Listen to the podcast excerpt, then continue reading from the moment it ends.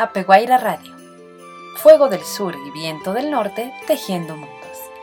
Descubre la cultura japonesa y ecuatoriana a través de arte, cultura, entrevistas, historias, música, idioma. En este viaje auditivo les acompaña Elizabeth Cabezas actriz, docente y bailarina de danza tradicional japonesa. Bienvenidos y bienvenidas.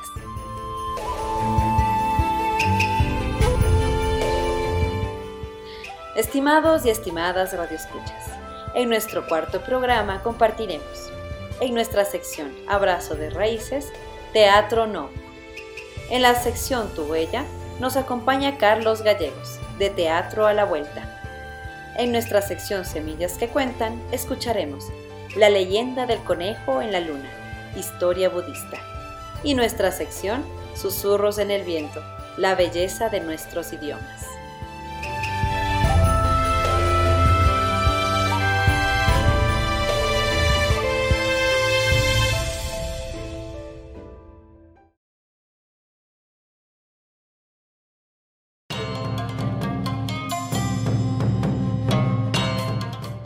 Abrazo de raíces. Gente, arte, tradiciones, historias. Descubramos nuestras culturas. Saludos estimados y estimadas radioescuchas. El teatro no, pieza maestra del patrimonio oral e inmaterial de la humanidad, perfeccionado en el siglo XIV. Como todo arte clásico, trata sobre las manifestaciones del eterno corazón humano. No es conocido como el arte escénico supremo, ya que alcanza la belleza del yugen, profundidad misteriosa. Es un teatro simbólico que otorga especial importancia al ritual y a los elementos sugerentes de una atmósfera enrarecida y estética con danza, poesía, recitación coral y la mímica. Todas ellas influenciadas por las doctrinas del budismo zen. Además, el no conserva influencias de antiguas fiestas de Japón, provenientes de la religión del shintoísmo. El teatro no se compone de dos partes, una parte dramática musical formada por cantos y danzas, los mismos que van musicalizados en vivo por instrumentos como flauta, tres diferentes tambores y el coro llamado Jiutai. La otra parte es Kyogen, una forma dramática hablada cómica. No, en particular, emplea movimientos muy simplificados. Yami Motoquillo en el siglo XIV fue el creador de una tercera parte del repertorio del no, que se presenta en la actualidad es el teatro vivo más antiguo del mundo.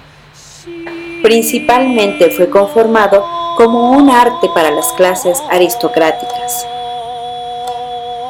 Es una de las cuatro formas del teatro clásico japonés, junto con el kyogen, el kabuki y el bunraku. Sobre el escenario del teatro no, no hay escenografía que cambiar con cada obra. Tampoco existe una cortina hay tan solo un sencillo panel, con una pintura de un árbol verde de pino. Esto crea la impresión de que será eliminada cualquier cosa que produzca algún tipo de sombra. Romper tal monotonía y hacer que algo ocurra no es cosa fácil, escribe el poeta y novelista Shimasa Kitoso. El pino sugiere una unión con la naturaleza e implica la santidad del espacio. Al comienzo de una obra, el intérprete a veces le da la espalda al público para estar de frente al pino y canta los versos iniciales, los Shidai.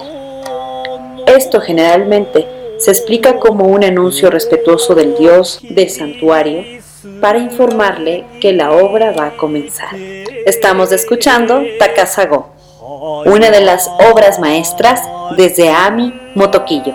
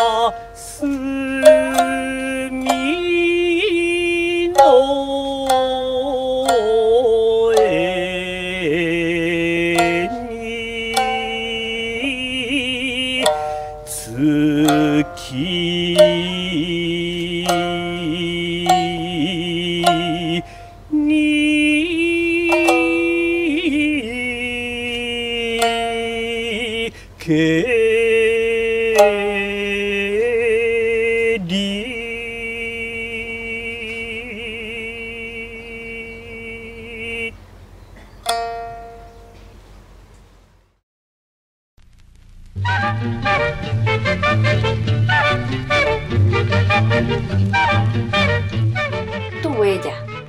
Semblanzas, opiniones, sentires, memorias. Un punto de encuentro con nuestros invitados e invitadas.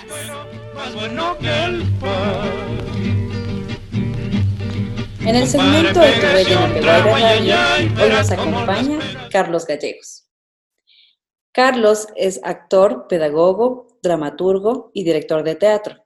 Se formó en Estados Unidos en Del Arte International School, en Francia en la Escuela Internacional de Jacques Lecoq y en Ecuador en el Laboratorio Malayerba y Teatro del Cronopio, entre otros. En, el 2002, tras haber trabajado con varios grupos combinando teatro, circo y teatro gestual, creó Teatro de la Vuelta. Durante siete años realizó en solo y de forma itinerante el proyecto La Vuelta al Mundo en 80 meses. Ha actuado, dirigido y enseñado en los cinco continentes. Cachito, Carlos Gallegos. Bienvenido. Gracias. Muchísimas gracias por darte tiempito para, para acompañarnos en el programa de hoy. Y bueno, pues empecemos con las preguntas, ¿te parece? Claro, vamos ahí.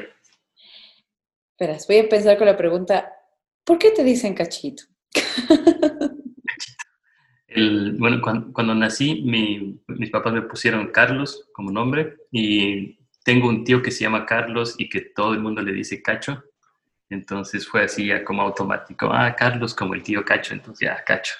O sea, nací con nombre y, y el apodo incluido por indirecta del tío, así que ya quedé de Cacho. Yo me hubiera imaginado que era de algún personaje, de algún montaje, mira tú.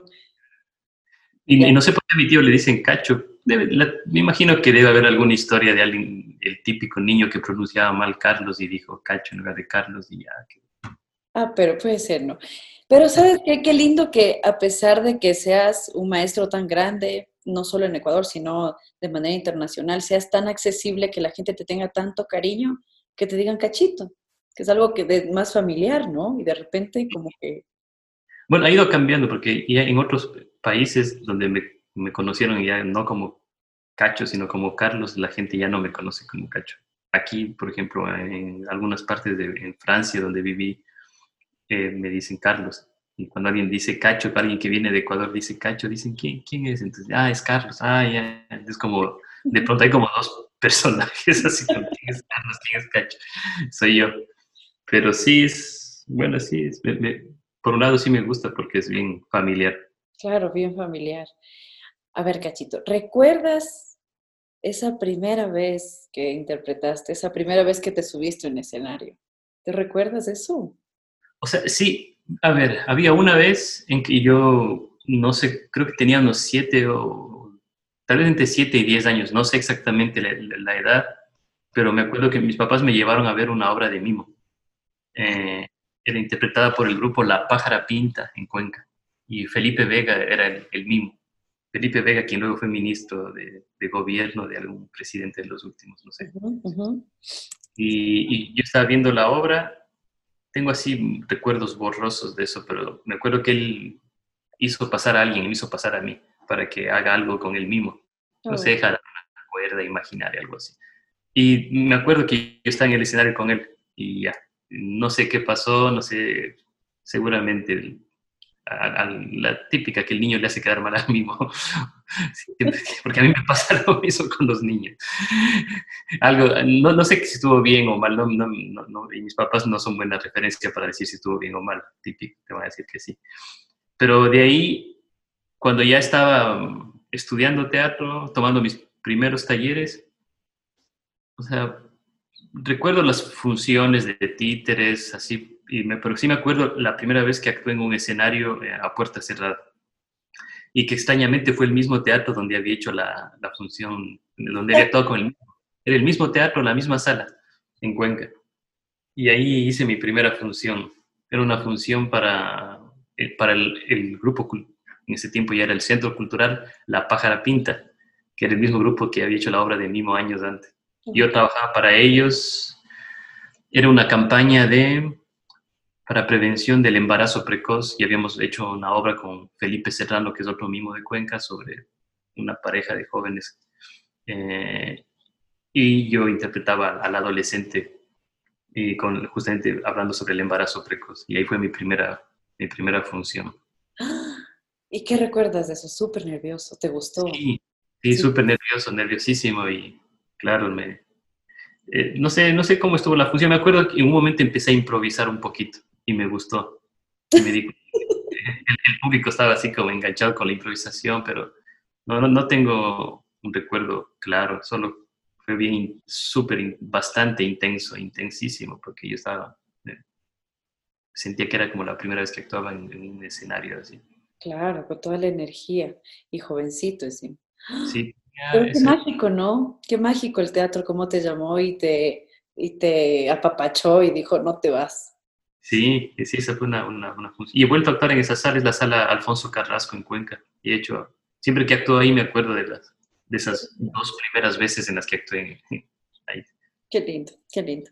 Cuéntanos, ¿cuántos países conoces, Cachito? Uf, o sea, de conocer, conocer ninguno. ¿Dónde he estado? Sí, ni siquiera Ecuador, pues es que conozco Ecuador entero. Entonces has pisado ya. ¿Cuántos países has pisado? Eh, déjame ver, dice, ah, debería hacer la cuenta, pero debe estar como en 23, 24, tal vez por ahí. ¿Y planeas conocer más? O sea, si es que, si es que hay la oportunidad, sí, pero durante el tiempo en que estuve haciendo la vuelta al mundo en 80 meses, sí era como un objetivo. No tanto países, pero sí actuar en los cinco continentes. Así hubiese actuado en uno por país, yo estaba feliz. Claro. En ese momento era un, era un objetivo primordial, pero ahora es más, no, no, no, no- es que me, inter- me interesa en general conocer nuevas culturas, nuevos países, pero no es un objetivo primordial en mi vida ahora. ¿Cuántos años tenías, cuando empezaste ese proyecto? La vuelta al mundo en 80 meses, enero del 2002, tenía 23, 23 años. Jovencito. El que, que- el bruto, el que nada sabe, nada teme. Por suerte empecé a los 23. Si hubiese querido empezar a los 35, no lo hubiese hecho porque hubiese dicho, no, qué bruto, no, no, voy- no voy a poder, o es tonto, ¿para qué voy a hacer eso? Por suerte empecé a esa edad así, ignorante, eh, y, y al mismo tiempo con la energía y las ganas, así como el sueño de viajar por el mundo. ujú. Qué bueno haber empezado a esa edad, creo, porque si no, no lo hubiese hecho después. No, yo no soy muy valiente. Cachito, tu familia es de artistas. Eh, ¿Mis padres, qué decir? ¿Mis, mis hermanos? No, no, no, no. Mi papá, es- mis dos, mis papás han sido, fueron profesores de la universidad. Mm, Mis hermanos no se dedican al arte, les gusta, pero no. Ajá. uno es ingeniero, el otro es economista. Y, y yo, O sea, tú de esta familia a los 23 años dices, me voy a viajar por el mundo haciendo teatro. claro, o sea, bueno, cuando decidí estudiar teatro, tampoco estaba tan alejado, porque yo estaba estudiando diseño gráfico. Y bueno, y me gustaba pintar, o sea, no fue tanto una sorpresa, pero cuando decidí estudiar teatro fue realmente una decisión difícil. Pero mi familia me apoyó bastante y me dijeron, sí, dale". Y cuando después decidí dar la vuelta al mundo, también me dijeron, solo, solo avisa dónde estás. En esa época no había, había época no había Facebook, no había Skype, no había, bueno, en Ecuador al menos en 2001, 2002 apenas empezaba, pero había mails, entonces. Sí, sí, no, no fue una ruptura así de, de un día para el otro. Claro, ya lo, lo planeaste y lo fuiste cocinando poco a poco. Y, y no siento que rompí nada en realidad, porque a mis padres les gusta el teatro, les gusta la música. Ay, qué afortunado. pero no, eran, no son artistas, pero les gusta. Mm. ¿dónde estás ahora? Aquí. Estoy aquí en California. Vivo en un pueblo que se llama Blue Lake, en el norte de California. ¿Y qué haces ahora? Eh, soy profesor en, un- en la escuela de teatro que se llama Del Arte International School y mm, soy- bueno, ahora estamos a punto de empezar el nuevo año. Bueno, con las dificultades del coronavirus, estamos como... La escuela está decidiendo cómo se va a hacer, si va a hacer clases online, todo eso. Ese Ujú. septiembre. Entonces, justo el periodo de preparación para el nuevo año en, del arte. Claro. Entonces, mira, has estado en veintitantos países, con tu trabajo como docente, como actor. Eh, bueno, también has creado todos tus, tus monólogos y todo. Entonces, cuéntanos, ¿qué anécdota recuerdas así de estos viajes y de presentarte? Y además que eres un actor bastante galardonado, ¿no? Tienes bastantes premios, reconocimientos en, en no sé cuántos idiomas nomás, por lo que yo siempre estaba mirando tus páginas de internet. Sí, mi familia me reconoce. Conocimiento. Mis hijos. Pero, pero en la parte del oficio, claro que sí, sí. Sí, o sea, sí, al- por suerte me, me ha ayudado para abrir puertas para más escenarios, eso ha sido. Sí, sí, siempre, como soy productor al mismo tiempo de mi trabajo, entonces sí, sé lo importante que es recibir un premio o un, un- Ujú. Anécdotas, tengo un montoncísimas, eh, mon- montones, montones de anécdotas. Pero deja ver del- de funciones, así, una función fue, ha sido, fue especial. No tanto del viaje, fue antes. Yo fui a estudiar, estaba en Cuenca y fui a estudiar en Quito con el grupo Mala Hierba. Y luego de cuatro años volví a actuar ya con un monólogo, el primer monólogo que hice, que se llamaba Macario, en Cuenca. Y recuerdo que había como una especie de expectativa entre mis amigos para ver, bueno, ¿y qué, qué fue a hacer en Quito este tipo? O sea, a ver qué, qué, qué, qué- para qué se fue, para ver si valía la pena. Eh, no y al mismo tiempo la gente quería ver lo que hacía, ¿no? Y presenté la obra y la función era gratis y, y el teatro estaba lleno, el teatro de Pumapungo. En ese tiempo era el auditorio del Banco Central, ahora se llama Pumapungo. Y me sorprendió porque estaba lleno, bueno, como era gratis, estaba lleno. Y mm, fue muy emocionante volver a, a actuar en Cuenca. Y recuerdo que al salir, o al día siguiente, me encontré con mi mejor amigo. Mi amigo que me conoce desde la infancia y la adolescencia. Y claro, es, por suerte no, no, es, no es alguien que, que necesita que yo haga algo para ser el amigo. Ese tipo de amigos que son tus amigos para siempre porque crees, creciste con ellos. Claro. Y me acuerdo que estaba un poco enojado. me dijo algo como, oye, ayer es- estaba viendo la función de Macario y veía la obra, bueno, dijo que le gustó. Dice, pero un rato me sentí mal porque yo veía, el- veía que estabas actuando y, veía- y de pronto estaba escuchando a Macario y la historia de Macario y me olvidé que eras vos.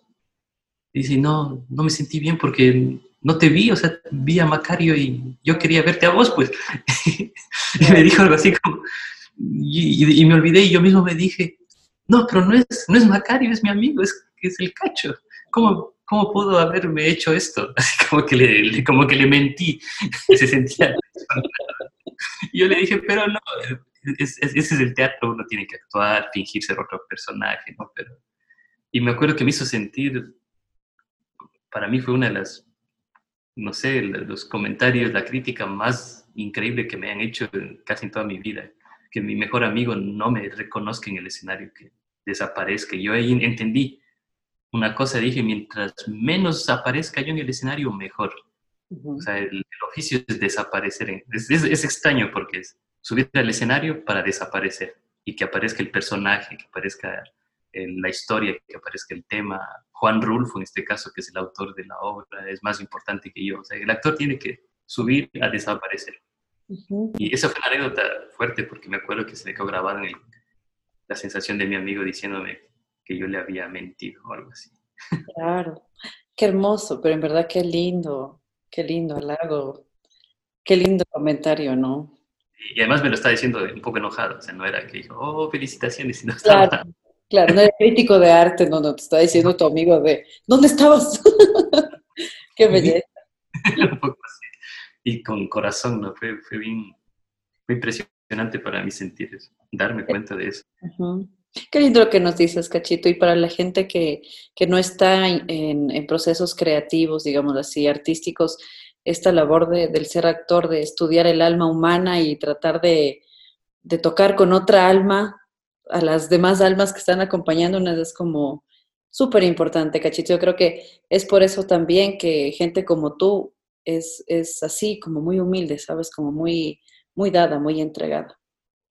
No, sí, bueno, gracias. Yo creo que el- mi amigo nunca supo lo, el bien que me hizo diciéndome eso, ¿no? Claro, qué belleza. A ver, Cachito, cuéntanos, eh, bueno, después de tu anécdota, ¿tienes algún personaje más querido o que más quieras en este momento de tu vida? De todos los personajes que has hecho, ¿no? No, no, yo creo que de todos los personajes la, la relación es más, más o menos la misma. Hay una relación especial con Macario porque fue la primera obra, pero el primer monólogo que hice. ¿Cuántos años tenías, Cachito? Cuando hice Macario, igual 23, porque era el inicio de la vuelta al mundo en 80 meses. O sea, empecé la vuelta al mundo cuando me di cuenta que, que la gente que iba a viajar conmigo ya no iba a viajar, entonces decidí viajar solo y decidí, o sea, no decidí, te- tenía que hacer un monólogo si quería viajar haciendo teatro. Entonces, pues primero hay como una relación especial con Macario. Sí, pero de ahí no, o sea, todos los personajes son especiales para mí. Bueno, entonces así empieza tu, tu viaje en el teatro, ¿no? Desde niño ya estaban ahí las puertas abiertas y luego te, te lanzas a esta iniciativa tuya de, de viajar y del crear. ¿Qué parte es la que más disfrutas de tus procesos creativos, Cachito? ¿Y cuál es la parte más difícil para ti? Uf. Yo creo que van a la par las dos. O sea, es tan difícil como bonito desde el inicio hasta el final. Hay, hay momentos que me gustan en, en- en un proceso y en otros no. Porque han sido procesos diferentes, no, no ha sido, no tengo como un, un método que repito para montar las obras. Ujú, Cuando monté Macario, el, el leer y releer el texto de Juan Rulfo era un placer total todo el tiempo. Pero el texto fue un... Escribir el texto de Barrio Calidoscopio, que fue mi, es el primer texto que escribí, fue muy difícil y fue un, un- casi una pesadilla lograr escribir el texto. Eh, entonces el texto, así, tengo diferente relación con el texto dependiendo del montaje, por ejemplo ujú, el, el- el trabajar con un director, por ejemplo, o, o la, o la dirección ha sido diferente porque trabajé con un director en las dos primeras obras y en las otras dos yo me autodirigí. Entonces igual tengo una relación diferente con la dirección. Creo que claro. en las primeras obras no, incluso me dejaba, me dejaba dirigir por Gerson Guerra, que fue el director, Eh, pero al autodirigirme eh, disfruté mucho, tal vez disfruté más pero aprendí más con Gerson al ser dirigido. Mm, Pero claro, para mí yo creo que el momento que es el más eh, placentero es cuando ya la obra empieza a, a- a conectar con el público, cuando uno empieza a presentar. No tanto la primera función, porque siempre está cargada de tantas cosas del estreno que no es una función real, digamos. O sea, uno la hace y está. Pero poco a poco, cuando ya va pasando las funciones, ese momento es bonito, cuando ya la obra empieza como a, cuajar con el público. Y el público ayuda a que, a que todo se... Es como una especie de soldadura. El público la suelda.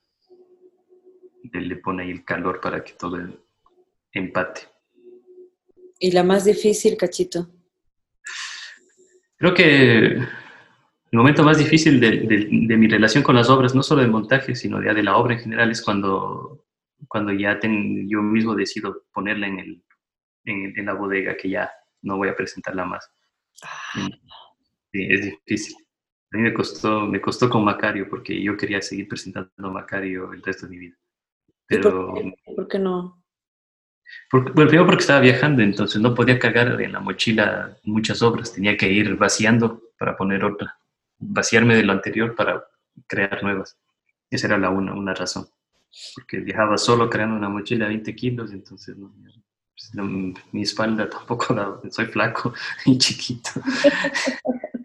no puedo cargar mucho y no tengo un equipo que anda cargando mis cosas. así.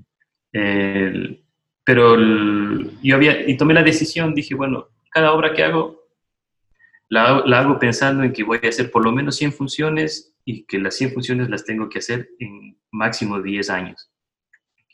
Y con Macario, y, y ahí se pasaron las 100, llegué a los 10 años, y ese momento de decir, bueno, ya, hasta aquí va, fue muy difícil. Pero lo que hago es, paro la obra, no la presento más, y si alguien me la pide, o sea, yo la vuelvo a presentar, pero yo ya no voy a promocionar la obra, no voy a buscar un teatro para presentar esa obra, no. Mm, Y- o sea, si te piden hacer Macario, lo haces.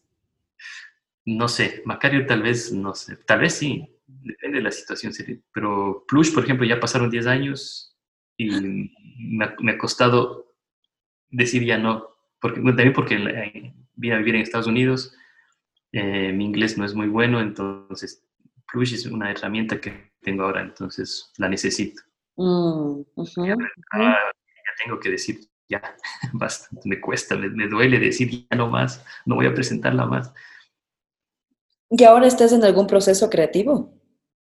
Eh, sí, o sea, tengo el proyecto de, de montar otro solo, pero por- con la acción del coronavirus, el cierre de la escuela, ha sido todo tan, tan lleno de incertidumbre que o sea, sigue en mi cabeza la obra, pero no, no he avanzado. Pero con un- una alumna de aquí del taller, estamos eh, creando, una, haciendo una película, un, un cortometraje. Entonces estoy, estoy en, en ese proceso, sí. Ay, qué bello, qué bello. Cachito, ¿tienes todavía nervios antes de entrar al escenario? Uf, más que antes. Ah, sí. Sí. Creo que antes, como igual, ignorante, ¿no? Así, el que nada sabe, nada teme, me lanzaba nomás.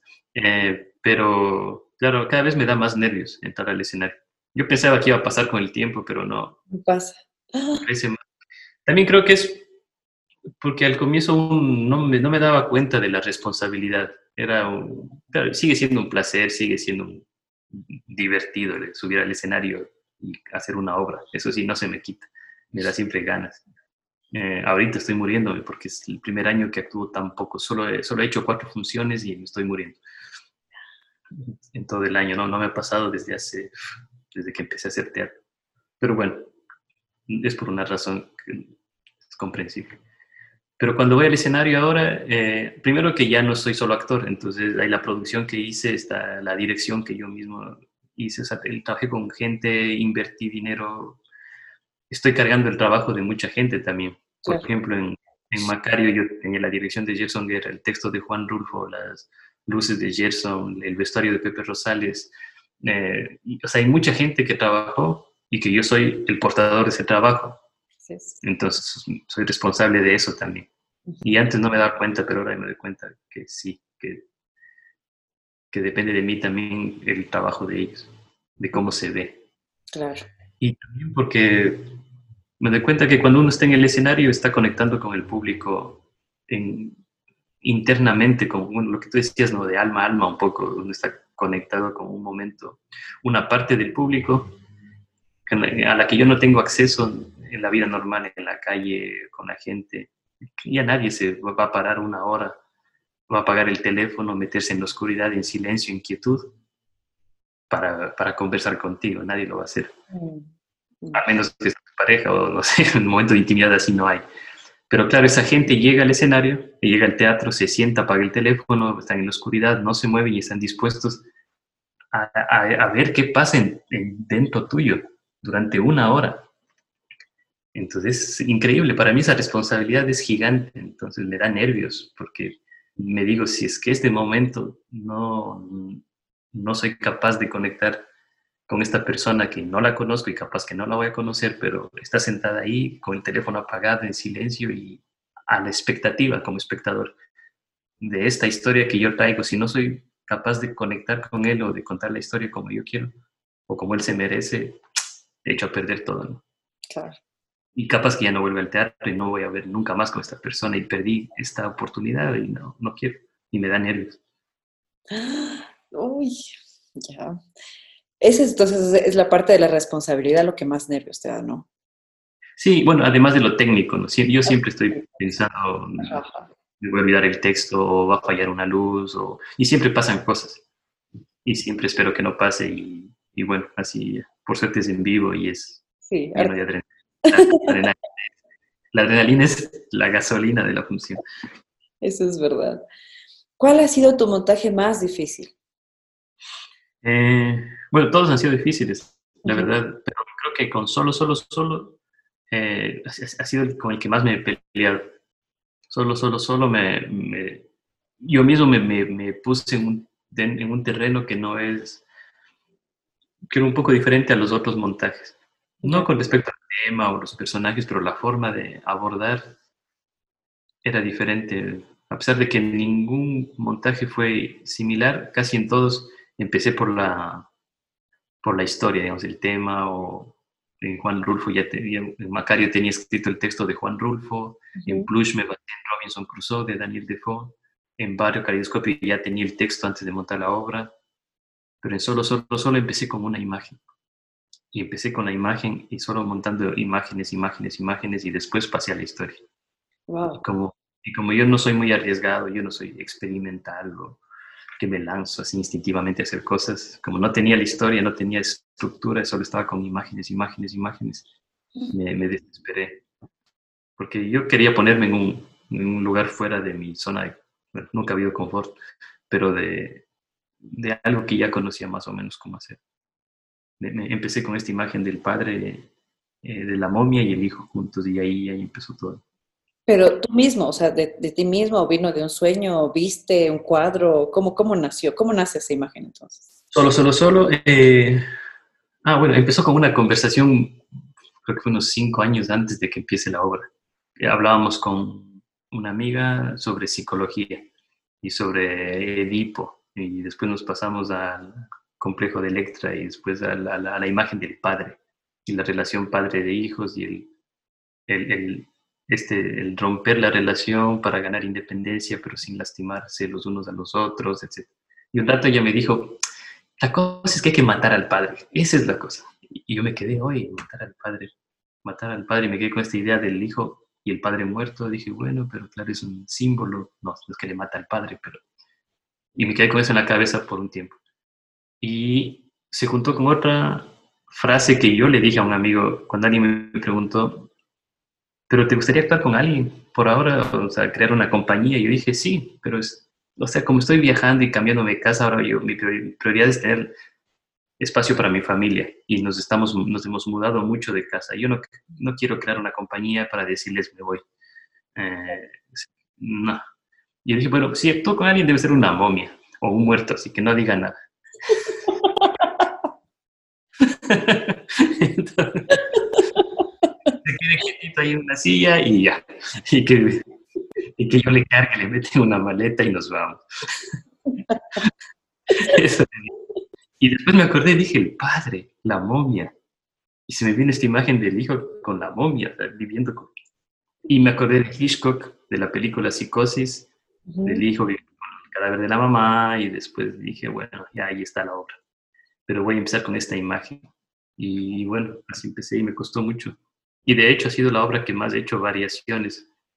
Creo que no grandes variaciones, pero sí he ido cambiando escenas, he ido aumentando otras. Y al final creo que he tenido como unas cinco versiones de la obra. No muy diferentes la una de la otra, pero nunca me ha pasado eso. Y este dirigiste tú, escribiste tú. Sí, otra vez me metí de hacer todo. Siempre es por cuestión de presupuesto. Que digo, nada, me toca ya siete oficios, 14 necesidades. Pero- hacer- Pero bueno, es que ahí también tiene el sello del cacho, pues es lo bueno, ¿no? Por un lado, Es sí, que- me- no de tanto trabajo, digo yo, ¿no? claro, por un lado me interesa también ya cuando yo tengo una idea y voy pensando en una estética, es difícil que alguien empate en esa idea. Bueno, el, el técnico de iluminación, por ejemplo, Jorge Gutiérrez, confío 100% en él. El músico Miguel Cedilla, que hizo la música para Barrio y para Solo, Solo, Solo, también confío en él. Eh, con Gerson, el, el problema es que estoy viajando todo el tiempo, entonces Claro.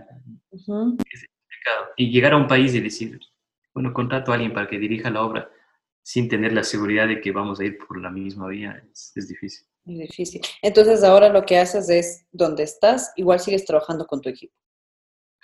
Eh, sí, por ejemplo, ahora en este cortometraje que, que hago con mi alumna, Miguel va a hacer la música.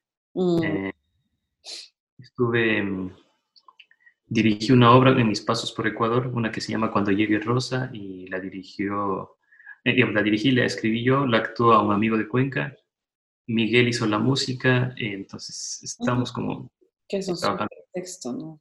Es súper, porque no la vi la obra, lamentablemente, pero sí es un Ah, claro, texto. Sí, sí. Sí, se va a publicar, mejor no avanzo, pero posiblemente se publique ya mismo. Ay, qué bueno, qué bueno. A ver, Cachito, eres actor, eres pedagogo, eres eh, dramaturgo, eres director.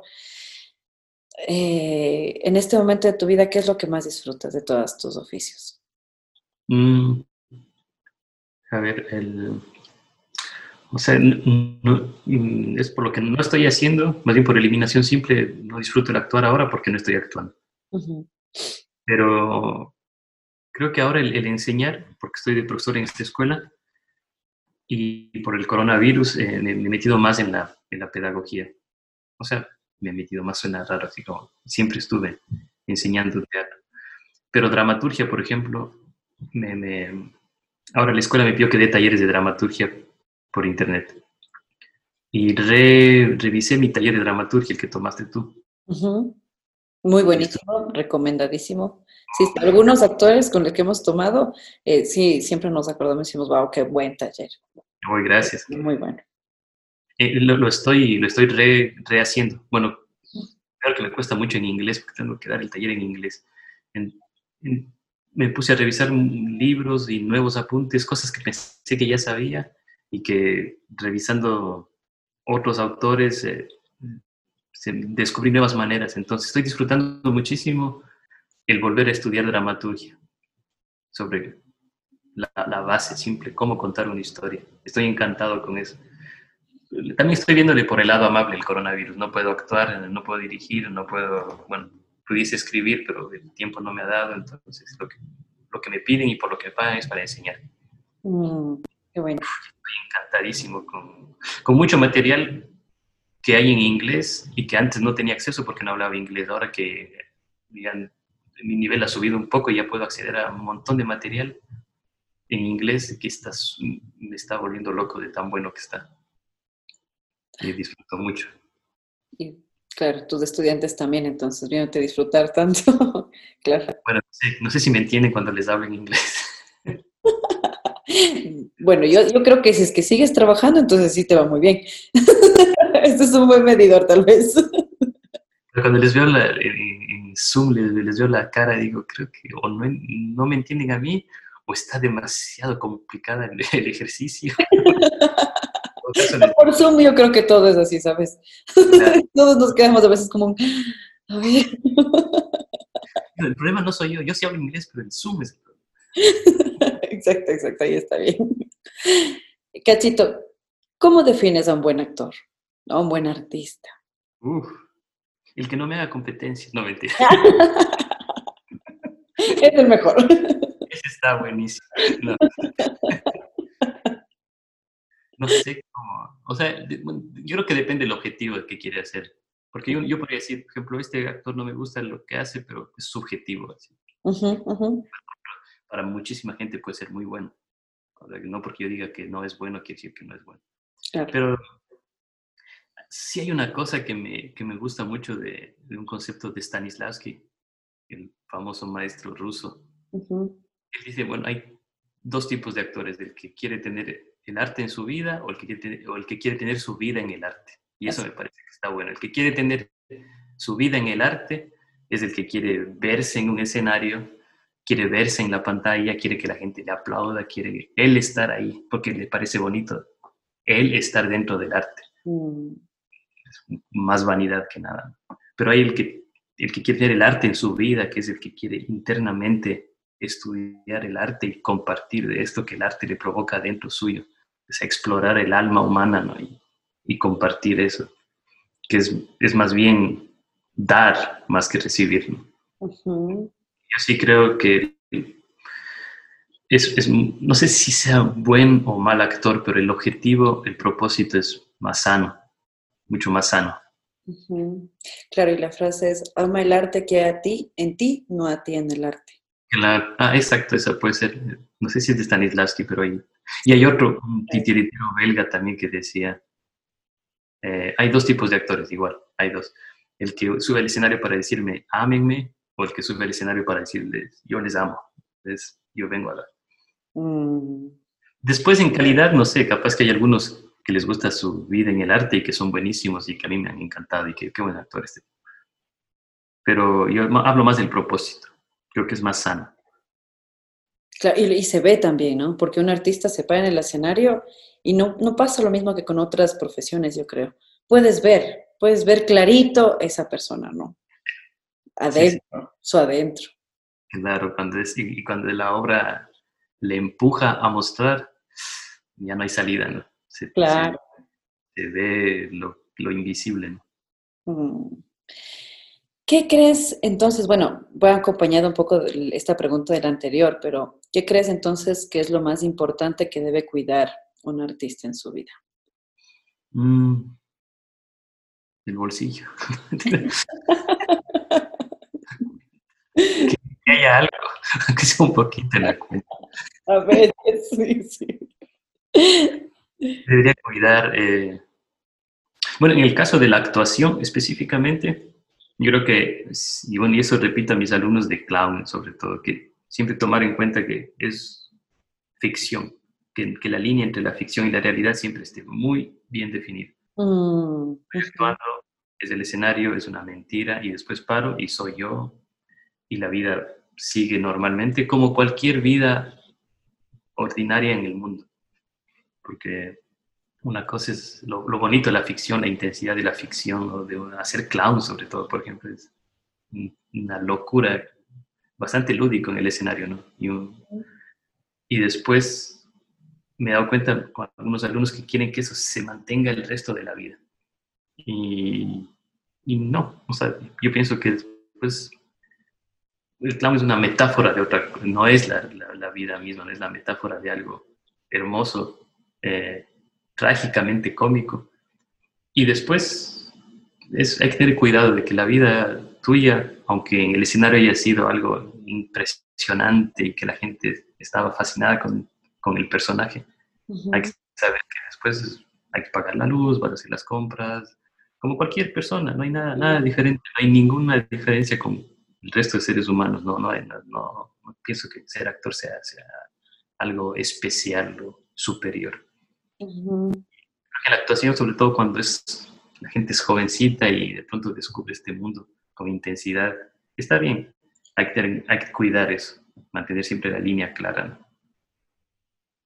Pero creo que después, como a los 30, no mentira, la energía ya se te va acabando.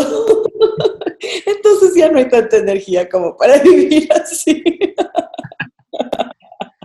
Yo diría que, que se va expandiendo hacia otras cosas también. Porque cuando pasan los años ya no solo es físico, es más emocional, es intelectual, bueno, puede ser desde el inicio intelectual, emocional y físico, pero hay como un predominio de lo físico en el teatro físico, perdón, la redunda- redundancia, en el clown, en el mimo, en el circo, el físico es súper fuerte al inicio y acompañado de lo intelectual y, y- y emocional, pero después, claro, el cuerpo va envejeciendo y, y, y de hecho pienso que si mantienes esa línea clara, sabes que más y más se- si se concentra el trabajo de actor solamente en el escenario y no se desparrama de 24 horas al día en todo lado con todo el mundo, es más eh, precioso, es como un momento único. No es- estás haciendo clown 24 horas al día porque ya no es especial. O sea, es justamente porque dura solo una hora o dos horas a la semana, es maravilloso. Y es más du- duradero también, porque vas dosificando. O sea, la energía se concentra y se dosifica para que se extienda durante el tiempo. Eso tienes, tienes mucha razón, ¿sabes? Yo creo que, eh, bueno, eso yo lo aprendí, pero porque fui a Japón y ahí es todo como muy, ¿qué te digo? Muy sobrio, digámoslo ya. Pero en la juventud, digamos, en los 20, pues yo me desparramaba, como tú dices, o sea, mi vida era una cosa como un volcán, ¿sabes? Todo el tiempo, muy fuerte, muy grande. Y de repente cuando llego allá tuve que cerrarme y en ese momento, claro, en el escenario era el espacio en donde yo me abría y explotaba de una manera, no sé, no sé, de una manera en mí personalmente como grande y después me volví a cerrar. Así. que creo que es súper importante lo que me estás diciendo, ¿no? Más allá de, mira, que lo estaba tomando yo de otra manera, porque eh, podía ser el, vivir tu vida desde el personaje, pero eso ya es algo técnico que te acompaña a la línea y al cruzar la línea y eres tú y volver. Pero lo que tú nos estás diciendo, claro, es otra cosa, ¿no? El vivir. O sea, son las dos, también, también esa por una cuestión psicológica básica. Tú eres una persona y hay el personaje, que es metáfora o el símbolo de una persona. Eh, eh, ahora justo estaba haciendo una tutoría para un, un, amigo de acá que está escribiendo una, una, una, obra de teatro que se basa mucho en lo que en su vida. Entonces, ahí es importante decirle, ¿no? Aquí aunque se base en tu vida, esta obra no es sobre tu vida, no es un documental, es, un, es ficción. Entonces, mm, porque un rato él me decía, sí, este personaje se parece a mí, claro, y yo como personaje soy así. Y no, no, tú no eres un personaje, el person tú eres una persona, ¿entiendes? El personaje es diferente. porque si no, puede ser una loca. Hay gente en el cine, en casos famosos de Bela Lugosi, que hizo Drácula. Creo que durante ocho meses después del rodaje de la película seguía durmiendo, seguía durmiendo en un ataúd. Oye, ya se acabó la película, eres tú, tú no eres Drácula. O sea, eso es por, por, salud mental, hay que tenerlo claro, ¿no? Pero, y lo otro es para tener una vida en paz también, ¿no? Claro, momentitos de paz también. Eh, Cachito, ¿por qué, ¿por qué el teatro? ¿Qué aporta el teatro? Porque en, mi... O sea, bueno, yo empecé un poco por, por accidente, así, porque no, yo, yo, nunca, a pesar de que estuve en esta obra de mimo que te decía, que me hicieron pasar, no, no, no era mi objetivo actuar para nada. Yo quería ser pintor o diseñador y estaba en ese camino hasta los 17, 17 años en que tomé mi primer taller de teatro en la Casa de la Cultura en Cuenca, perdón, Casa de la Cultura, núcleo de la SUAY. y lo tomé porque no había talleres de pintura, había talleres de todo, perdón, había talleres de pintura, pero no había cupo. Y yo quería tomar un taller de pintura porque ese era mi objetivo. Y como no había cupo en pintura, me ofrecieron un cupo en teatro. Y, y entré porque ya a hacer algo en las vacaciones para no aburrirme. O sea, no era que quise ser actor. De, hecho, había visto obras y me gustaban y ya, pero no pasaba de un gusto así de ver. Qué loco. Por accidente entré en el teatro y tuve la suerte de ser alumno de Pancho Aguirre, fue mi primer profe, eh, y, Felipe Serrano, un clown de un mimo de Cuenca, y Fabián Choquilla Durán, un clown muy bueno. Tuve clases durante seis meses, cuatro horas diarias gratis con tres buenos profes. Entonces fue, apareció así el teatro por accidente en mi vida y me di cuenta, o me atrajo tanto que no, no me pude resistir. Y soltó. ¿Cómo? Y no te soltó tampoco. Pero ¿qué crees es lo más importante que aporta el teatro a la vida? Y justo a eso iba. Eh, yo creo que eh, bueno, hay, dos cosas. La una es contar una historia. Ah, justo ahora que estoy en dramaturgia me, doy cuenta y leyendo a varios autores que si uno se pone a pensar la cantidad de gente que ahora en este mismo momento está viendo una película o que está leyendo un libro o que está escuchando un cuento, son millones de personas en el mundo. Millones. Y las series, las series, que ahora todo el mundo ve las series. Series en Netflix, o sea, es, ahorita en el mundo hay millones de historias que están siendo contadas. Y yo creo que sin, sin historias el ser humano se volvería loco. O sea, necesitamos que nos cuenten una historia. ¿Por qué? Porque el mundo, o sea, la, vida normal así, cotidiana de todos los días, parece normal y parece organizada, pero es un caos. O sea, tú no puedes saber qué te va a pasar en, en 20 minutos, puede haber un accidente, de pronto hay una llueve, aunque haya forma de predecir el clima, nunca sabes cuándo va a haber un terremoto, te puede morder un perro en la calle, te puede matar a alguien, te puede pisar un carro. hay tanta gente en el mundo llena de conflictos, llena de tensiones, hay alegrías, hay sentimientos, o todo es una masa caótica total. Cuando alguien te cuenta una historia, la vida entera se detiene y por un momento, mientras te cuentan la historia, mientras ves una película, mientras ves una obra de teatro, ese caos se organiza y puedes ver la vida organizada en un personaje, un conflicto durante una hora, el antagonista, sus, hay emociones, pero todo está organizado. Hasta controlas el tiempo porque ves cómo va avanzando en el tiempo la historia, se termina y luego vuelves al caos de la vida normal. Entonces, ese, ese placer que uno siente viendo una obra de teatro o viendo una película, también es un placer de poder ver la vida organizada, o sea, ver lo que somos. Es como, si al zoológico vas para ver animales, al teatro vas para ver seres humanos. Entonces, como, ah, eso es el ser humano, así somos, así soy. Y eso te permite también volver al mundo caótico con un poquito más de entendimiento de lo, de lo que es tu vida, de lo que es la vida del vecino, lo que es lo que está pasando en el país. Desde el inconsciente te llega tan profundo que después estás un poco más vivo, digamos, o comprendes mejor la vida a través de una obra o de la película, de una historia. yo creo que eso es importante, contar una historia. Después, el teatro en particular, recién, eso fue recién que estaba leyendo un libro de filosofía, y había una parte en que decía, eh, el hombre es el único animal que puede contemplar la vida, o es el único elemento de la vida que es capaz de contemplar la vida. Los otros, o sea, animales, plantas, astros, todos son la vida, pero ninguno de ellos es capaz de contemplar la vida. El ser humano puede parar y ver y analizar. Y yo decía, es increíble porque en el teatro uno puede ir a ver, uno puede contemplar al que contempla la vida. O sea, uno puede contemplar al ser que está contemplando la vida. Entonces es increíble, es la única posibilidad que tienes en el mundo de ver a la vida contemplándose a sí misma o en conflicto consigo misma. Entonces yo creo que el teatro es, por ese lado, es, es un tesoro, es algo que ya no hay, es muy raro. Y además, además es tan difícil ahora en este tiempo encontrar, bueno, ahora en, en la época de coronavirus ya casi no hay funciones, pero cuando hay una función, es difícil encontrar esta relación de un ser humano delante de otro ser humano, eh, viviendo al mismo tiempo emociones o ideas en la oscuridad, como decía, en silencio, sin teléfono, sin nada, solo la vida frente a la vida. Cada vez es más difícil encontrar ese momento. Entonces es un tesoro. El teatro cada vez es más necesario, más preciado, más urgente estuviéramos frente a frente, te dijera, sí, te abrazaría. qué hermoso, qué hermoso. Y no, esto, es así, así. Cachito, ¿no piensas hacer teatro por Zoom? Por internet. Sí, yo creo que, o sea, de entrada dije, no, no quiero, no quiero, no me gusta la idea porque no es teatro, no son tres dimensiones, no es lo que yo quiero. Sería como hacer un, dos cosas que no me gustan. La una es mirar teatro filmado es horrible. Por más buena que sea la obra, es difícil porque no estás ahí.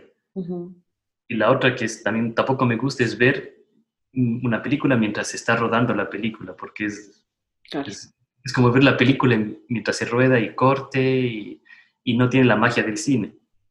Entonces, teatro por Zoom es las dos. Es una mala película y es una mala obra. eso es lo que pensé primerito y dije, pero ahora dije, aunque sea así, prefiero hacer eso que no actuar porque necesito, quiero actuar.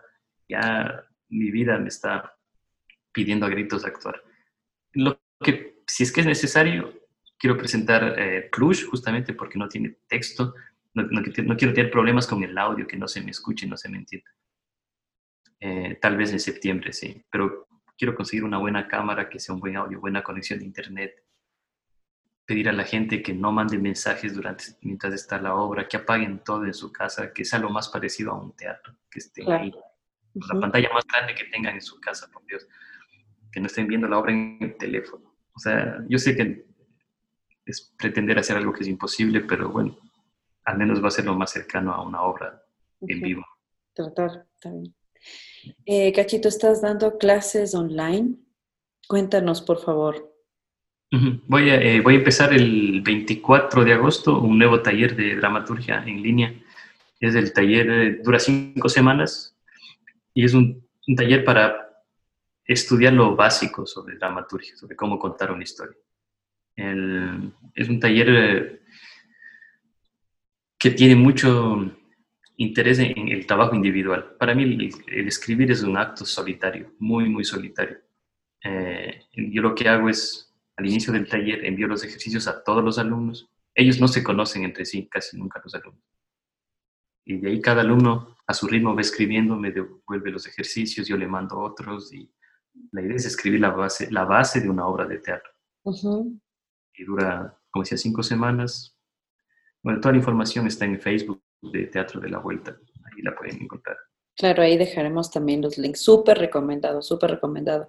Aparte de que también estás asesorando, ¿no? Si es que alguien tiene una idea, si es que alguien tiene una obra que está en proceso o una obra que quisiera cambiarle, tú también puedes ayudarles asesorando, ¿cierto?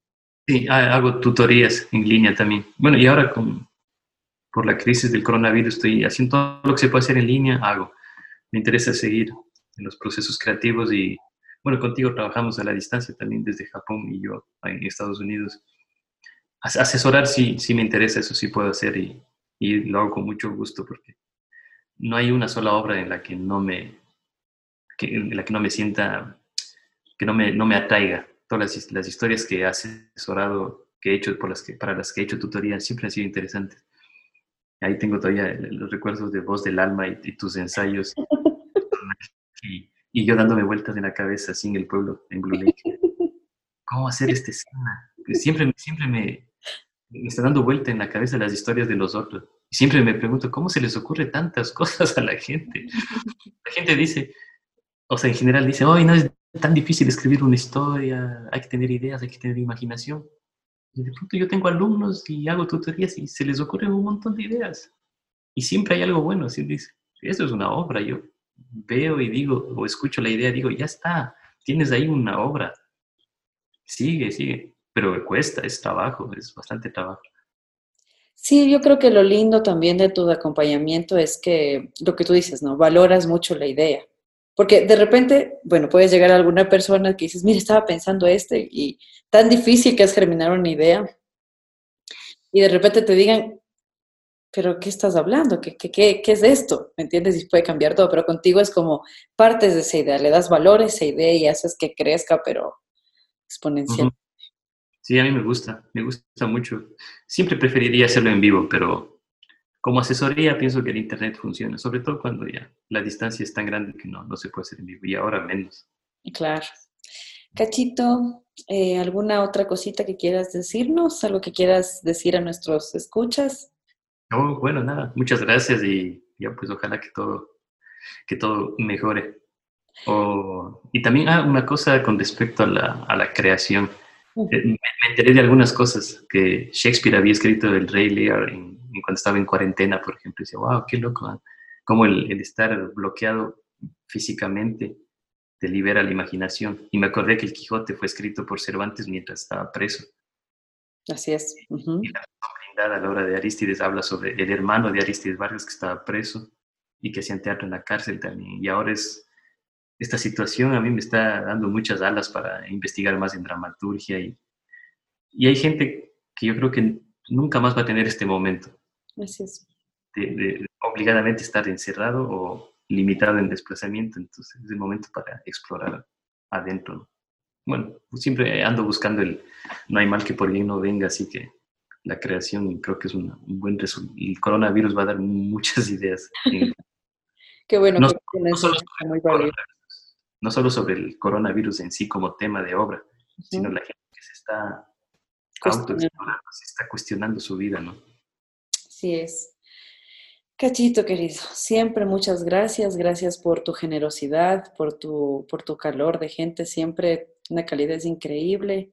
Muchísimas gracias, Cachitos, por, por acompañarnos y dejaremos tus redes sociales, dejaremos el link también para que la gente se inscriba al, al- al taller y se, anime a, escribir todas estas sus historias, acompañados por, por uno de los mejores maestros que tenemos, Carlos Gallegos.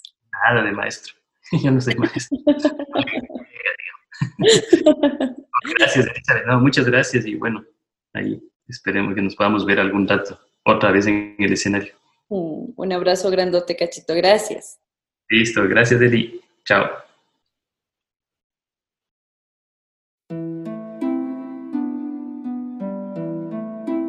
Semillas que cuentan.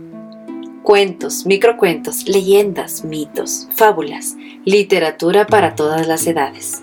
Cierren sus ojos y dejen volar su imaginación. Historias para imaginar.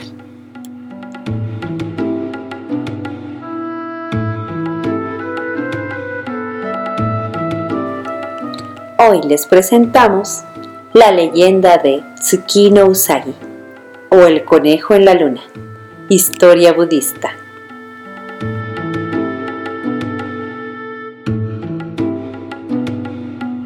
Varias leyendas japonesas nos narran el origen de algunas celebraciones y tradiciones, como la leyenda de Tsukino Usagi, la cual explica la tradición de observar la luna el primer día del otoño. Dice la leyenda que había una vez un anciano peregrino que se encontró un día con varios animales, un mono, un zorro y un conejo. Agotado y hambriento, les pidió ayuda para conseguir alimento. Mientras el zorro cazó un ave, el mono recogió frutos de los árboles el conejo no conseguía nada que el ser humano pudiera comer. Viendo al anciano tan agotado y débil, el animal decidió encender fuego y lanzarse a él, ofreciendo su propia carne como alimento. Ante el noble gesto, el anciano reveló su verdadera identidad. Se trataba de una poderosa deidad la encarnación de la propia luna, la cual decidió recompensar el gesto del conejo, llevándola a la luna junto a él. Los japoneses ven en la superficie de la luna la imagen de un conejo machacando arroz con un martillo para preparar mochi. Esta es una leyenda hindú, japonesa y también mexicana. ¿Y tú? ¿Puedes ver al conejo en la luna?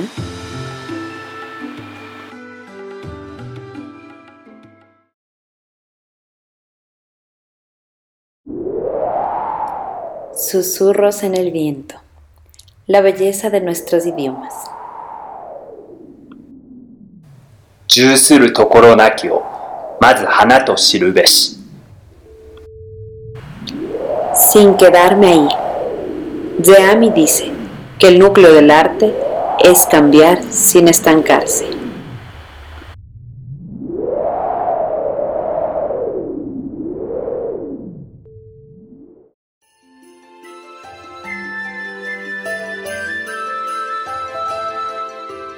Apeguaira Radio, Fuego del Sur y Viento del Norte tejiendo mundos.